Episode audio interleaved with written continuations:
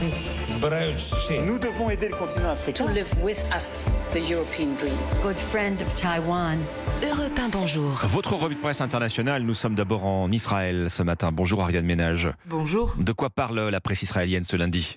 Du cessez-le-feu conclu entre Israël et le djihad islamique à Gaza. Une trêve fragile, souligne le Jérusalem Post. Elle a d'ailleurs été perturbée hier soir par de nouveaux tirs à la frontière. Négocié par l'Égypte, ce cessez-le-feu précaire a mis fin à cinq jours de combats meurtriers. 33 tués à Gaza, militants armés et civils, deux morts en Israël, dont un Gazaoui qui travaillait dans le pays. Une nouvelle guerre éclair présentée comme une victoire par Benjamin Netanyahou. Pourtant, nuance le Time of Israel dans un éditorial, les combats ont duré plus longtemps que prévu et la prochaine confrontation semble pouvoir éclater à tout moment.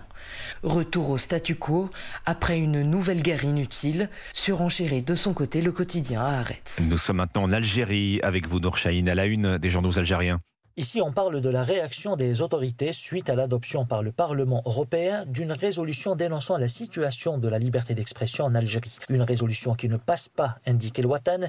D'ailleurs, l'Algérie a trouvé du soutien auprès de pays africains et arabes. Le quotidien précise que les parlements arabes et africains dénoncent cette résolution, estimant qu'il s'agit d'une ingérence dans les affaires internes de l'Algérie. Russes, vénézuéliens, cubains et bien d'autres nationalités sont du même avis, écrit l'expression. Le silence des pays ciblés par ce genre de résolution donnait aux élus européens l'impression d'être l'entièreté de la communauté internationale, commente le journal.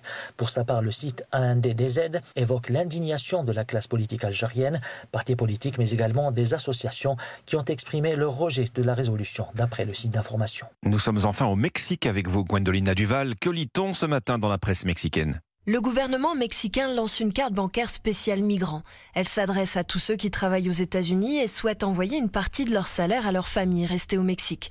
Le média Aristegui explique qu'en plus des fonctionnalités classiques, cette carte distribuée dans les consulats mexicains permet aux migrants de transférer jusqu'à 2500 dollars en quelques secondes et avec une commission réduite. C'est une mesure de justice sociale, titre le quotidien La Jordana. Pour la première fois, les migrants pourront ouvrir un compte bancaire quelle que soit leur situation légale côté américain. Ces transferts de devises représentent une ressource importante pour le Mexique. El País rapporte que selon le gouvernement, 10 millions de familles dépendent de l'argent que leur envoient leurs proches. En 2022, la somme atteignait presque 60 000 millions de dollars, un nombre qui augmente chaque année. Merci Gwendolina Duval, merci à nos correspondants. 6h54, très bon réveil.